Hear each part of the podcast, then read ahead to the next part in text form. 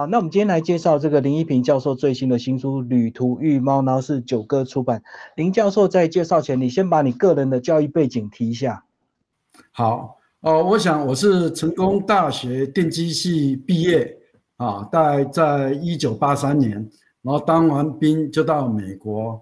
那个华盛顿州西雅图的 UO Washington 啊啊，念了一个电脑啊工程的博士啊。在一九九五年毕业，然后就到这美国电话公司啊，叫做 Bell c o l l 工作了也是五年，然后就回到台湾，到呃交通大学担任教授，一直到现在。然后在这个任职的期间，你一直有在文学创作吗？呃，基本上的话，呃，其实我会写这个文章还蛮特别的，呃的机会啦，呃，最主要。呃，是那时候的呃，暨南大学校长张敬武校长啊，他呃校长结束以后，就带了一个呃重要的计划，叫电信国家型计划。那张校长就认为说，呃，应该有一些简讯啊，去跟呃技术的人或一般大众来做沟通。那本来他就说，写技术的东西硬邦邦的。啊，就叫我，他本来要要叫我画漫画，四格漫画我画不出来，我就说这样子啊，我写文章，然后画插画，OK。所以那个时间点的话，哈，大概应该是在呃二零零零年的时候，OK。所以就从那时候开始写文章，然后画画，就一路就一路走来，就走到现在。然后他是有一定的这个交稿的压力吗？哦，有。以前是一个月一篇，这每个月就要就要就要写一篇，包括图画。那到后来的话，其实现在的话更多了，因为呃现在有几个专栏啊，大概像联合报有个专栏，然后 Digitime 有一个专栏，然后呃人间福报有一个专栏，那那个呃天下他们有个智慧城市也是一个专栏，还有一个杂志叫机械心肝是机械的。那也是一个专栏，所以大概有几个专栏。那时间是有时候是两个礼拜一篇，有些是一个月一篇，大概是这样子。那教授，你观察的类别有这个取舍吗？我看里面几乎都是以人物或者文化现象为主。早期的话，哈，文章几乎通都是跟这个资通讯相关的资讯通讯。忘了讲，就是说《科学人》杂志，我每个月也写一篇，就跟电脑有关的，所以。那个科技的东西一直延续到这个两个，我现在两个专栏，一个就是这个呃科学人杂志每个月一篇，另外一个是 Digitime 啊，Digitime 的话大概是两个礼拜一篇，大概是这样子。那到后来的话，有很多文章哈，比如说你会看到说我到各地去游历，那个那些大部分的文章的产生哈，都跟我的。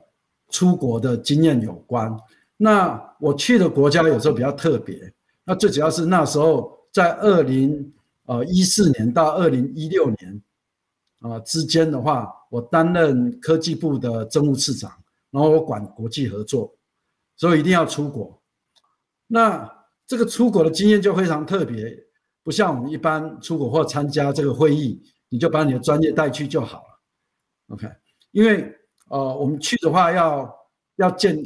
对方的部长级的人物，所以你讲话就要很小心。OK，你有时候就要提到说啊，你们的文化怎么样啊？啊，你哪个地方怎么样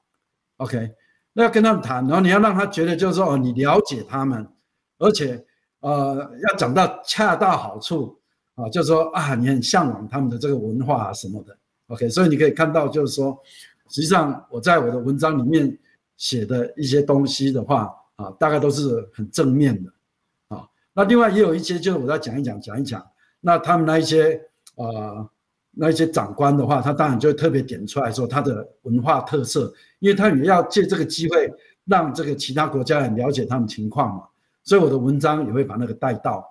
啊，就那个就是他们当地人，而且是，呃，他们的文化的官员，他们认为他的文化是什么样子，然后我们再做交流。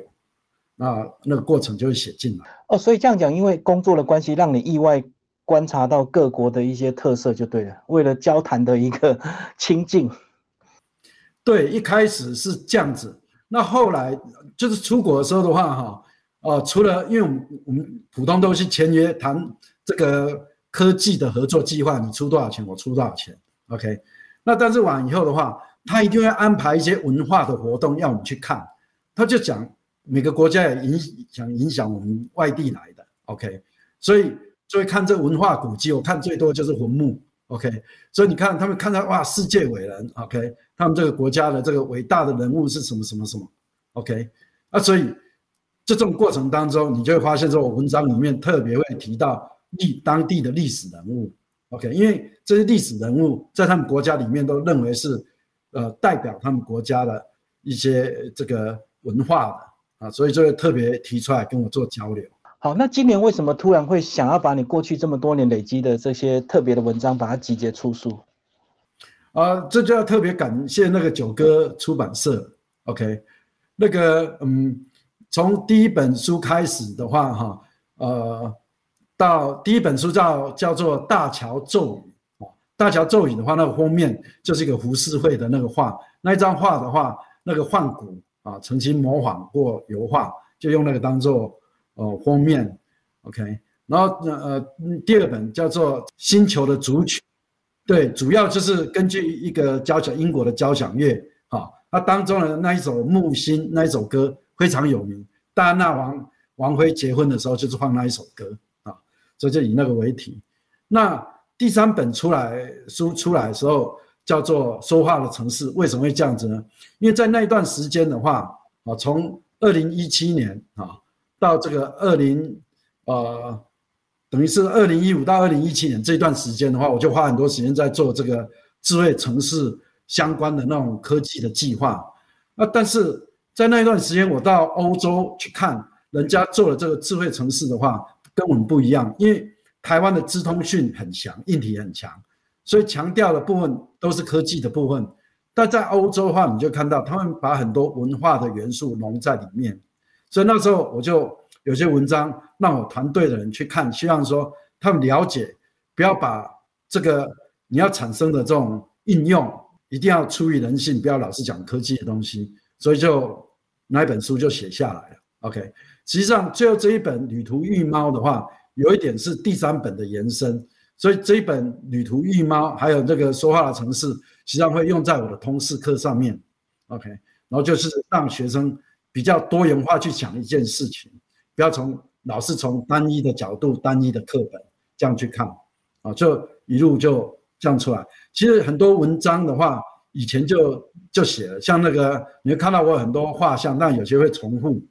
OK，我的人物的画像大概有画将近一千多张，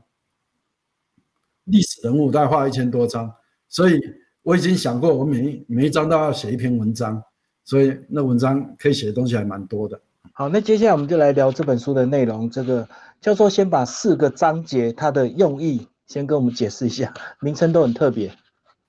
啊，第一个叫做赛茂峰嘛，哈，赛茂峰那个东西哈，呃，其实在我们资讯的话，它也是一个名词。赛茂峰的话，哈，实际上是在在资讯里面哈，就是平行运算的时候，它的一个这个同步的一个机制，好，不会说两个人同时。在做事还会打架，OK？那为什么会从那里来？因为赛帽风就是从一个那个风车啊，像十字架的风车，但是它的那个好像两只手，哦会动来动去，啊，所以它叫 semaphore 啊，所以它在动的时候是有一定的这个呃关系，不能随便乱动啊。所以在我们资讯就用它来讲说，哦，你要做同步就是用这个。那这个赛帽风是从哪边来的呢？赛帽风实际上是华国。那时候要通讯，啊，那古代通讯就啊，比如说你就狼烟有没有不同的印第安人狼烟，或者是我们古代周朝这个狼烟，你就远远去看。那华国后来他们就用赛墨风啊，因为赛墨风它不同的动作是代表不同的字母，所以后来我们的那个祈语就从那边来的。所以那个是通讯视觉的通讯，最早就是那个东西。OK，好，所以我就把这个过程就写了一下。那特别会想写这篇文章的原因，就是说雨果他的那个钟楼怪人那一本书，在提到那个圣母院，就前些日子被烧掉的那一个那一座那个很有名的圣母院，他讲说，哦，圣母院那时候呃有塞茂峰在那里，OK，那所有人都翻译，都把塞茂峰就翻译成这个呃电报或什么，因为后来它变变成通讯，实际上那个东西是木头的奇遇啊，所以你要读这个钟楼怪怪人的话，你就会觉得怪怪的啊。但实际上雨果是写错了，雨果写那个呃钟楼怪人的时代大概在十五世纪，OK，那时候还没有这个东西，就发明塞莫风的人啊是要到十七世纪以后才才出生，OK，所以雨果他是看到这个圣母院，然后看到当时有有这个东西，所以他就写进他的小说。但实际上在十五世纪的时候是并没有这个东西的。啊，所以就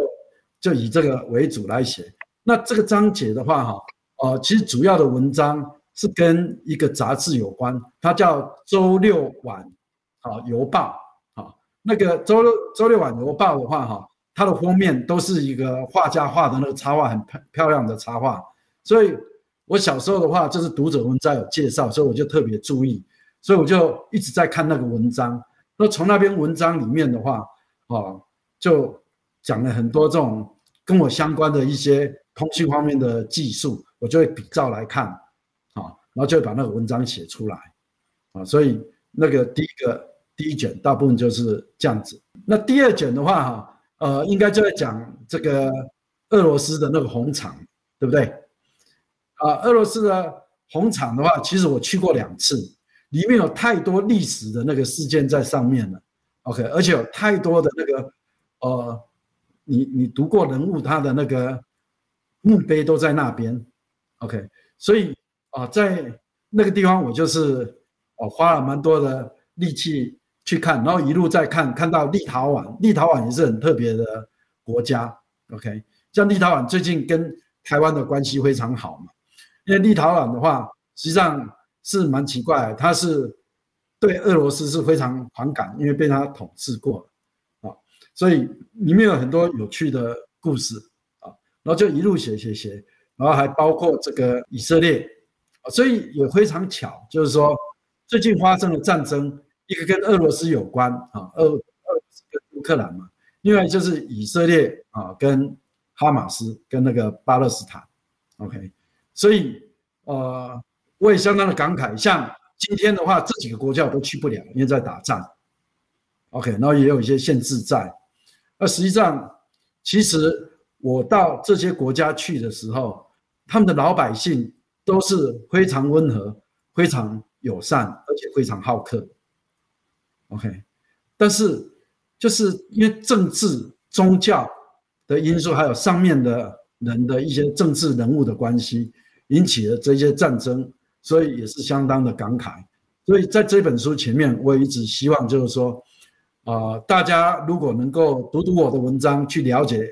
这些国家的老百姓，实际上跟我们所想象电视上看到的打仗的样子是不一样的话，啊，所以可能对于这个协助他们结束战争，然后再带回来和平是有点帮助，啊，就大家要心存善念去想想这些事情啊，所以这是第二个，第三个的话就是跟华人圈有关。啊，跟台湾啊，因为日本日据时代，我讲鸦片啊，那时候鸦片的那个呃的状况啊，然后也提到很多都提到大陆啊，那现在的话，呃，中国大陆跟台湾也蛮紧张的啊，那不管呃他们的体制跟我们不一样，我们也不见得能够接受他们的政治的那个方式，但是两边的关系啊。就是这么紧张总是不好的。那那华人就是我提到大陆的那一些历史的话，其实那并不是光光是现在中国大陆所拥有，它是属于全世界华人圈的遗产啊，还包括新加坡。我有一篇文章写新加坡，对不对？新加坡、台湾、香港、大陆、澳门，啊，这些都是华人圈啊，大家都应该能够大家的。共同的交集就是这些呃历史文化啊的一些传统，那我就希望把这个这些传统好的一方面啊，在这些文章也显现出来这样子。那最后一卷的话，哈，实际上那那几篇文章是九哥换了，我我有点不好意思。我后来看到，因为看到后面教稿的时候，看到就有点不好意思，因为他提到我在我的高中啊，我的大学还有我念研究所的那个状况。OK，不过我觉得我的整个这个年轻的那个年轻时代的过程啊，也是蛮有趣的，也是有一些有趣的事情。然后就大家来看看，就是说为什么。我现在这个人会变成这种很奇怪的样子，跟小时候受到一些教育实际上是相关的啊。但这当中有一件很重要，就是说我在研究所的时候碰到一个非常好的指导教授，OK，他教我，他最重要就教我怎么问问题。OK，做研究就是要问对问题，你要问错问题的话，你就会把简单的东西复杂化，就越搞越糟，得不到成果。那现在我们的 AI 生成式的 AI，你像 Chat GPT，就是你一直在问他问题，那你问的问题不好的话，你的答案就很糟糕。你要问的对的话，你要的答案就会出来。啊，这就是我的指导教授教我。OK，所以那篇文章我真的很希望大家都能够看一看。啊，就说真的，你这样读了很多专门的知识，事实上未来不见得能帮你。但是如果你弄懂怎么样去问对问题的话，你这一辈子就非常有用，啊，所以这主要是这个部分。当然，我又接下来也有提到一些跟那个啊，比如说学术伦理啊，啊等等啊，那一些的比较道德方面的文章，那大家也可以感觉一下，参考一下啊，倒是没有要说教的这个意思啊，啊，大家基本上大概是啊这个状况。那里面除了文字的这个叙述，其实大量的这个插画，包括老师你画的这个非常有特色那种点点的那种成型 的一个图画，这也是你那个过去年轻的一个兴趣画到现在吗？对，其实哈，这个是我最遗憾的，就是说我的那个图大概有三分之一被下架了。其实我画的很好的，因为我觉得我画的很好的图没有办法放在上面。OK。最主要的原因是这样子，我先讲一下这个图，再回来讲我那个你你刚刚问的那个问题啊。因为第一点，还活着的人我不能放，有肖像权。OK，所以呃，像我很喜欢模仿像什么那个手冢治虫那个什么原子小金刚有没有？我觉得我画的很可爱很漂亮，都不能画，因为那个还是有肖像权，还是有版权啊。像像我画这个澳大利赫本。阿德耶赫本是我妈妈是他的粉丝，所以画很多张他的画，我觉得画的很好。那个不能画，OK。然后有些你会看有些照片的话，哎，我的人头就在里面。那读者搞会觉得说，哎，你怎么那么喜欢把自己的照片放在那里？就是自恋狂或什么？实际上不是这样子，就是说有些博物馆啊，有些照片的话哈，如果你没有把你人放进去，他就认为说这个版权是属于他的。但是如果你人在里面的话，他说：“哦，这是你的旅游照，他就可以接受。”主体他就认为说主体是你的人，而不是他的东西。OK，所以我是有一些经验，最后就变成这个样子啊。所以我那上面的那个图很多的话啊，或者照片很多，就要面临这个版权的问题，你就会看到这种比较奇怪的风格出来。OK，那都是跟那个肖像权有关啊，这是一个部分。然后接下来从画画来看的话，我最早最早是用点画，我最早是用那个建筑工程用的那个针笔点的，因为那个墨水特别，你点下去那个效果非常好。OK，那后来就没有工具了，就啊圆珠笔也可以，就用圆珠笔乱点啊，那也可以。那后来的话，呃，我到欧洲去的时候，那就朋友。送那个嗯铅笔给我，捷克那个很好的铅笔。我后来用那个铅笔画的时候，就感觉一下那个效果就不一样，啊，就那个画出来那个人像的效果就好很多。所以有一阵子就用铅笔画，啊，那后来也有那个水彩画，也有水彩笔，大概就这样子。那呃，其实一开始会用点画也有个原因，因为我年轻的时候会边走路边写论文。或边画画，用点画的话，就震动的话比较没有关系，因为它是点。你要画线条的话，很震动就会歪歪扭扭，所以用点就比较没有关系。所以我年轻的时候比较凶悍，我可以边走路边画画，边边坐车搭公车站着我也可以画画，就摇摇晃晃都可以画画。那后来大概这样子把身体也搞坏，我在猜，所以眼睛就不太行了。那像我现在我就没办法再画画了，OK，就眼睛的状况不太好，所以我后来大概我最后一张画画的是那个呃万宏刚去世的董事长胡定华，胡定华先生，他是我们学长，所以他是我画的最后一张画，之后就再没有再画画，就大概是这样子。哦，就年轻为了省时间呐，那企图心也比较强。我要同时要做两件事才行，我要只做一件事，我也非常无聊。所以常常开会，我要不是主席的话，哈，那，对我来讲，开会我一点都不在乎，因为我可以边开会边做别的事，我可以在脑筋做别的事。像我在搭飞机的时间，几乎都在画画。老师，我们特别来聊《旅途遇猫》这一篇，然后刚好也是书名。九哥的编辑哈，他帮我挑出来的。那我就说，因为哈前面几本书都根据当中的一篇文章的名字把它换成书名，OK。那其实他放猫的话哈，呃，我也很喜欢。为什么？因为我以前养两只猫，不过那猫都往生了，OK。因为都活了蛮久了，猫有一定的寿命嘛，所以我是爱猫人士，所以书名放猫我就很很高兴，OK。那呃，因为。喜欢猫，所以到每个地方就会观察一下各地的猫的样子。那也发现说，不同地方的猫，啊，的确还真的不太一样啊，所以就会把那个记录下来。那就观察那些猫，那那猫，我觉得我碰到猫都非常的友善。OK，你去拍拍它怎么样，它也不会躲避你，所以这对我来讲是一个非常愉快的一个经验啊。所以就把这个写出来。好，那讲到猫，我们就来讲《鱼骨图》这篇，你也把它写成一个文章，然后又讲到丝木鱼刺很多。好，现在是这样子了。其实哈，就是说《鱼骨图》啊，是呃计划管理的时候用的一个方法啊。像比如说你要去申请这个经济部的计划，他一定要叫你画这个图，要不然技术。分项都通通画出来，就一根一根鱼骨就出来了。OK，那我们就很怕那些厂商，因为没有经验，那图就乱画。OK，那所以你你你这个乱画的话，就表示说，呃，你没有好好的整理你的技术，所以乱七八糟，就像鱼刺到处乱长。那到处乱长，我们当审查委员就很累，因为你看半天，这这不晓得到底要跟政府要那么多钱，到底要做什么，你就搞不懂。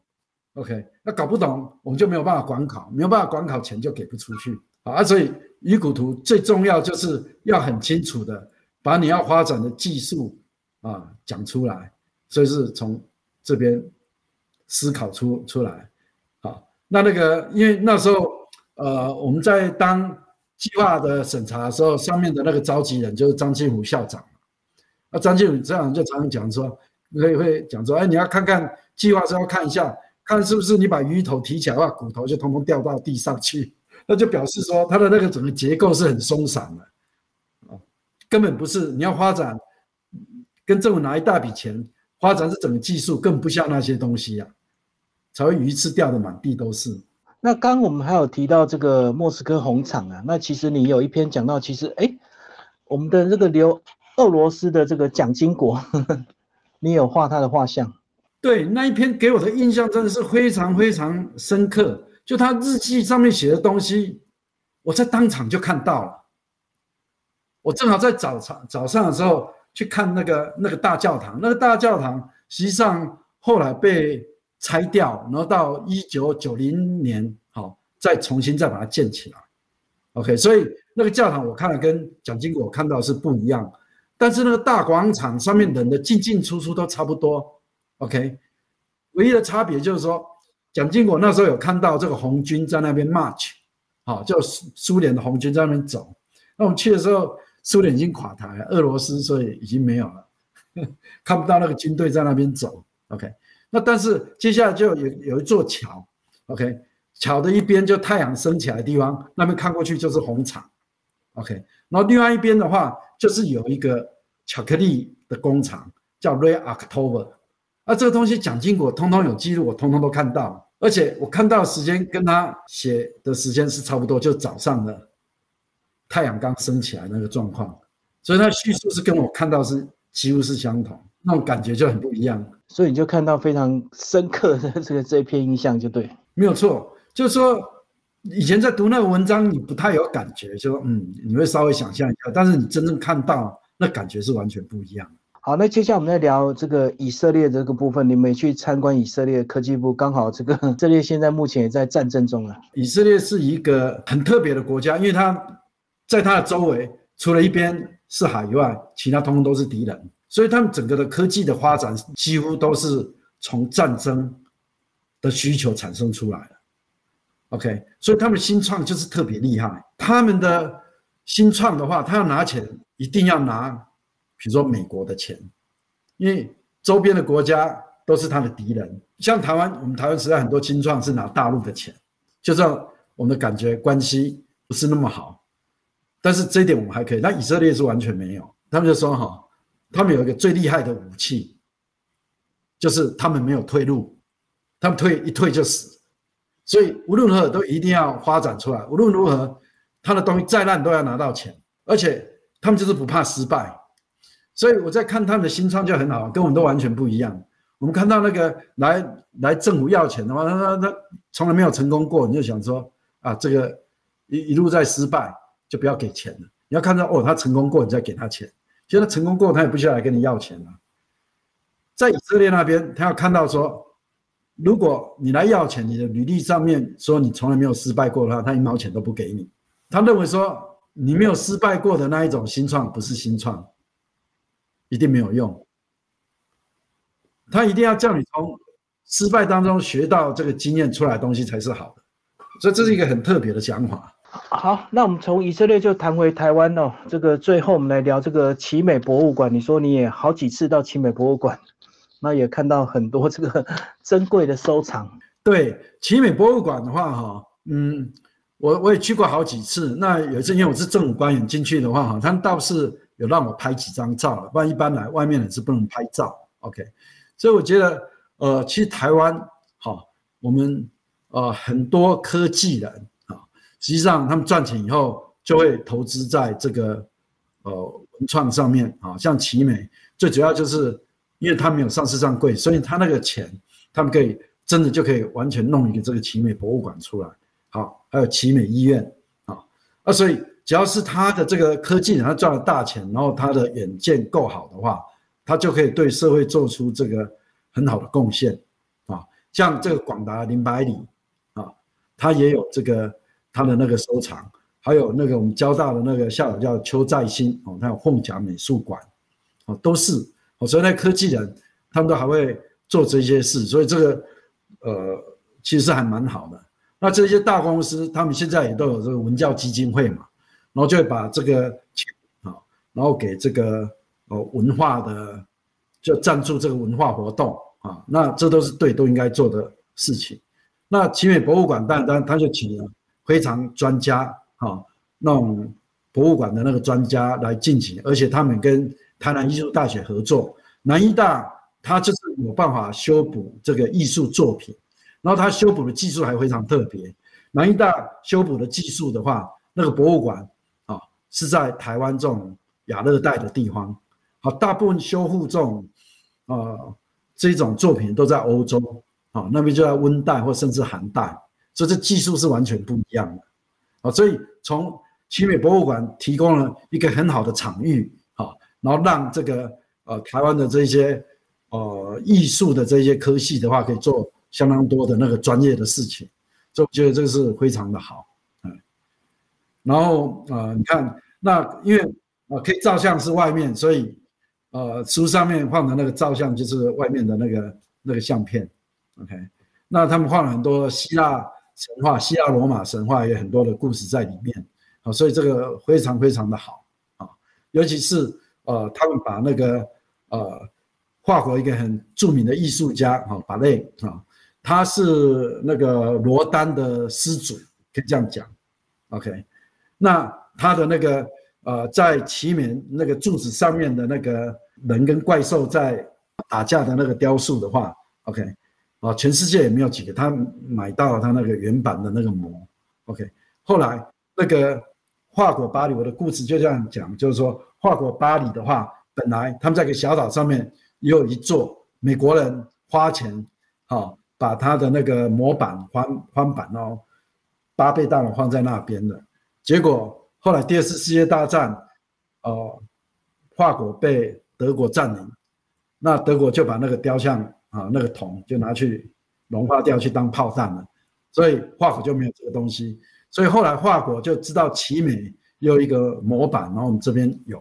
就请这个后来应该是许文龙有赞助他们，好，再把那个重新做起来，就放在，如果没记错的话啊，这可能要再再确认一下。就一个应该是就放在奇美博物馆外面的那个大柱子上面，然后另外一个就送给巴黎，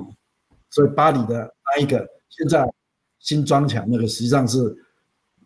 奇美出钱帮他弄的。铁修斯战胜半人半马的怪兽，对，就是那一个。所以好，我告诉你，我到奇美我要偷他东西的话，我就用直升机，OK，去把那个调走。那搞不好是最贵的一个东西。好，谢谢我们林一平教授为我们介绍你的新作《旅途遇猫》，九歌出版。好，谢谢，感谢，谢谢你啊，也谢谢各位观众。